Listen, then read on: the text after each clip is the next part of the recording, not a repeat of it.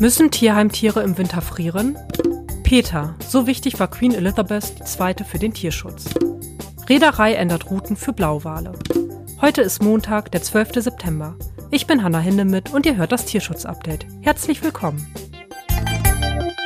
Die Energiekosten in Deutschland sind extrem angestiegen.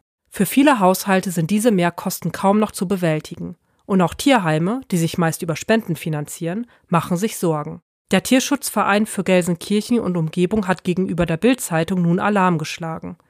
Die Betreiber fürchten, dass ihre rund 450 Tiere bald frieren müssen. Den Strom, um Zwinger und Terrarien zu beleuchten, gewinnen die Betreiber aus einer Photovoltaikanlage und sind somit nicht von steigenden Strompreisen betroffen.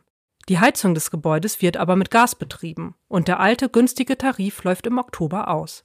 Ab November soll das Tierheim 425 Prozent mehr für das Gas bezahlen, das die Heizung im Winter laufen lässt und die Tiere vor dem Frieren bewahrt. Statt 4.500 Euro werden dann rund 19.000 Euro im Monat fällig. Eine Summe, die nicht aufzubringen ist, zumal sich das Tierheim größtenteils durch Spenden und Mitgliedsbeiträge finanziert. Hinzu kommt, dass die Spendenbereitschaft der Tierfreundinnen bereits zurückgeht.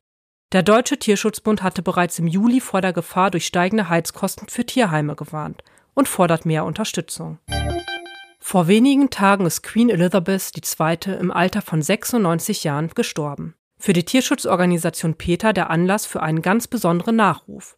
Die Aktivistinnen beschäftigen sich mit der Rolle der englischen Königin für den Tierschutz. Die Monarchin bleibe als Personenerinnerung, für die nicht nur ihre geliebten Hundefamilienmitglieder gewesen seien, sondern die Gesetze im Sinne des Tierschutzes unterstützt habe.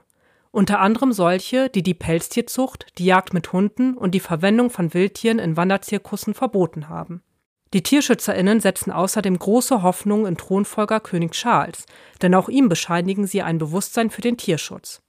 Grausame Stopfleber habe er bereits aus seiner königlichen Residenz verbannt und seine Hunde habe er aus dem Tierheim adoptiert und damit zahllose Menschen inspiriert, es ihm gleich zu tun.